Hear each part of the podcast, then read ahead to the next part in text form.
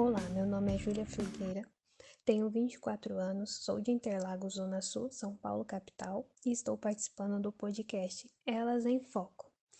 Sou enfermeira formada e atualmente curso pós-graduação em saúde pública e saúde da família. Dizem que a enfermagem é uma profissão de mulheres, mas nem sempre foi assim. Antigamente, mulheres que se declaravam médicas, enfermeiras ou até mesmo cuidadoras eram super criticadas, mas Florence Nightingale veio para mudar tudo. Além de ser a fundadora da enfermagem, ela treinou mulheres para serem enfermeiras e para que cuidassem dos soldados militares feridos em guerra.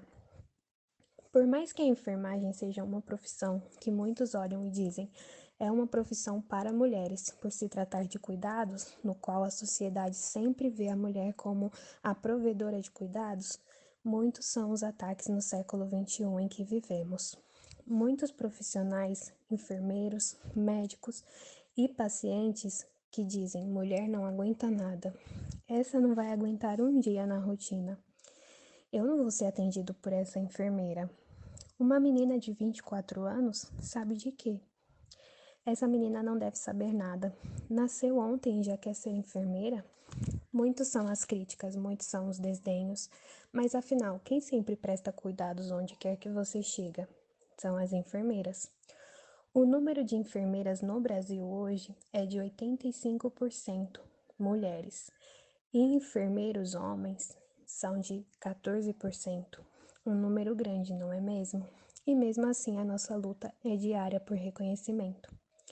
Porém, essa luta vem dando frutos, como a maior parte das enfermeiras com cargos chefes. O respeito implantado dentro das unidades de saúde, e melhor que isso, é só o reconhecimento e carinho dos pacientes com nós profissionais.